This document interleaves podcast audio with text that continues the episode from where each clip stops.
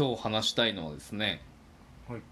自分でそのどんどん育てていくご飯ってういう話をしたくてあの前回えっと顔ソイの話をしたじゃないですか。あのパリパリ麺が乗ってるやつ。そうタイ料理の、えーラーメンなんですけど麺の上に、えーパリパリ揚げ麺が乗っててその上にいろんな食感が楽しい、うんえー野菜だと香味野菜とあと鶏肉が乗っていてそれはまあ自分でかき混ぜながらこううん好きな食感にどんどんこう変わっていくのを楽しんでいく。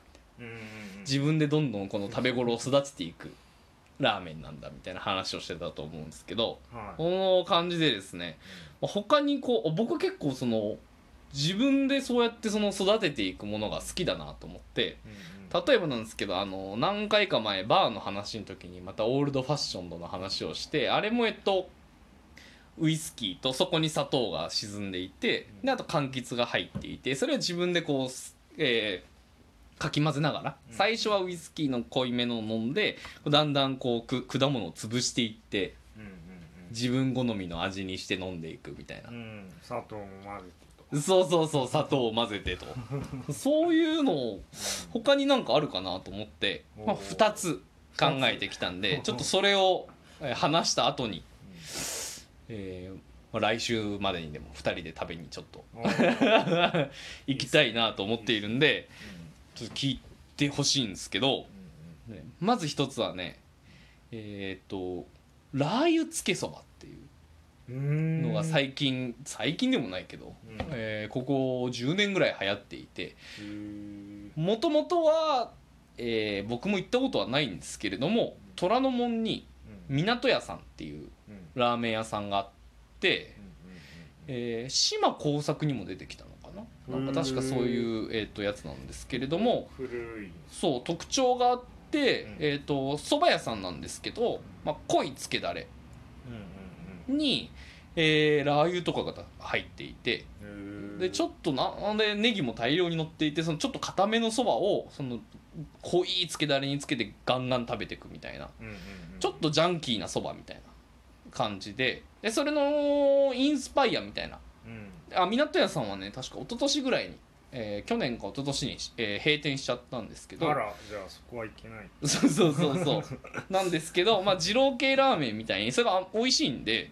えー真似したお店が結構できていて、うん。でその中で僕はあのなぜそばにラー油を入れるのか通称なぜそばっていう蕎麦屋さんがあるんですけど。あお店の名前。そうそうそうそうお店の名前なんですよ。ちょっと独特なあのあれっすあのなんだっけえーっとカレーは飲み物っていうカレー屋さんが局所的に多分都内でいくつかあってうん。ちょ結構流行ってるんですけどうんうん。そこのが出してる新しい業態でそのなぜそばにラー油入れるのかっていうのが新橋とか、えー新大久保とか、うん。まあ、大久保エリアですねに1店舗あるしあとは、えーどこにあるかな？代々木にもあ代々木のやつはでも潰れちゃったかな、うん、まあまあまあそんな感じでそうか百人町にも1店舗あるのか。大久保と,、えー、と百人町の方にも1店舗ずつあったりしてめちゃめちゃうまいんですよ、まあ、さっき伝えた通り濃いつけだれにうん。ラー油がちょっと入ってて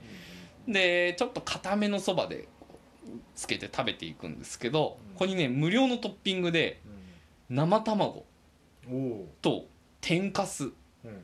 とあとね辛い食べるラー油みたいなものこの3つが用意されてるんですけどとにかくねその食べながら最初は普通に食べるんですよね。で23口食ったら生卵を投入してあの自分目の前に卵がバーッと置いてあって 自分で取って入れるんですよ。まあ好きなだけいけるだろうけどまあまあ大体1つぐらいかな。まあ薄くなっちゃうし。そう。で辛いタレなんでそこに生卵が入るとまろやかになって美味しいんですよ。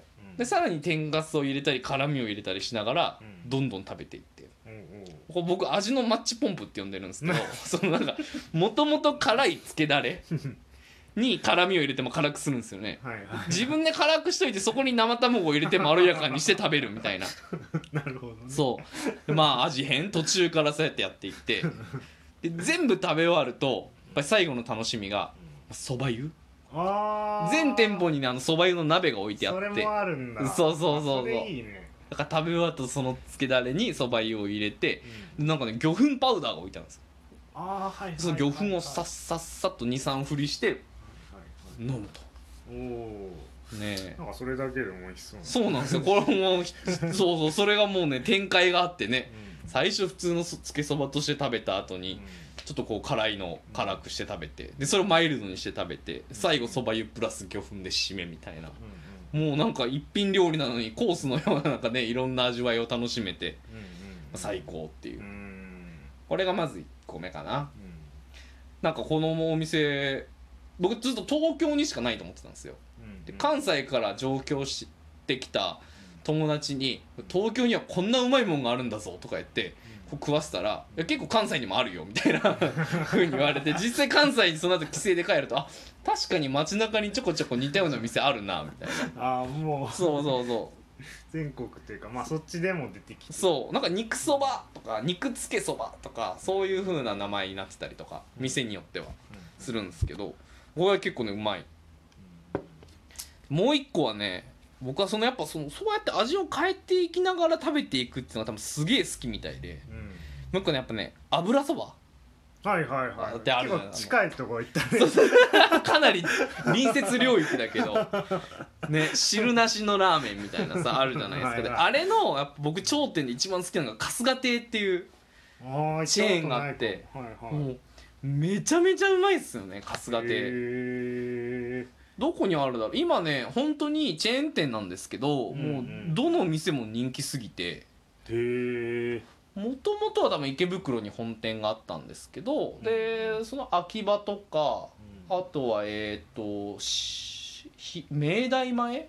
うんうんうん。井の頭線沿いの。うんうんうん。にあったりもうどんどんでも最近増えてて、えー、と十何店舗新そう新宿し渋谷2店舗あるんじゃないかな。うんで高田馬場にもあるし錦糸町にもあるし大体どこでも神保町もあるしみたいな。う、ん。もうね、この店は本当にファンがすごすぎて もうチェーン店なのにどの店も行列してるし 神保町店なんてなんか出来上がる前にツイッターでファンの人が「あれなんか神保町に春日亭のトラック止まってるからこれ神保町できん神保町店ができるんじゃないか」みたいな。目撃情報があったりとか そうそう。あと行くとねなんかちょっとこう直営店とフランチャイズ店があってちょっとフランチャイズ店は例えば野菜増しができたりとかちょっと違ったりするんですね。味もなんか若干違うようなオリジナリティも入ってるような。はいはいはいはい。そうそうそんなお店なんですけどそこの油そばは結構特徴的で一番有名なのはトリトン油そばですねそこにえっ、とトリトン油そばっていうのが有名でこれ多分ぶ鶏の油と豚の油うんうんで結構動物系の油がガッてかかった油そばでおかなりパンチと迫力のある味なんですけーどなかなかジャンキーな。そうそうそう一回もうほんと他の油そば屋に比べてその獣臭さとかジャン臭さとかがもう全然違うんでうんうんうんもう本当に春日亭好きなんですけど僕が一番好きなのは実は醤油油そばでまあ イメージ的にはトリトン油そばのその動物的な臭さが取り除かれて醤油と、えー食べる油そばなんですけどここにもねやっぱりね味のマッチポンプがあって。そうだよね。その話だもん。そうそうそう。卓上にまたね辛みがあるんですよ。醤油油そばに辛みを入れて辛みを足してうん。もちろんラー油と酢も油そばには欠かせないラー油と酢も入れるんですけど自分でその辛みを入れて醤油油そばを辛くしといてここにマヨネーズを入れると。ブチューってこれもまた味のマッチポンプで。しかもそのマヨネーズってまあ油じゃないですか。そうだね。なんでもその油に油がもう合うこと合うこと。最初は普通にラー油と酢と辛みだけで食べて途中からマヨネーズで勝手に甘くして。で最後にねあの割りスープっていうのがついてて。あまたそうそうそう。そうこう残った油タレに生姜かな？生姜味がすごい香る割りスープを入れてもらって全部最後までこう飲み切ると確かにねこれ自分で話してて思ったけどうん。大体同じような結構なんか大体同じような感じでししたね。そうだねうんあんまなんですけどやっぱこう自分でなんかねでも育てていくこうご飯ってうん。面白いですよね、確かにね。なんでこんな好きなのかな人間は。人間はじゃないか。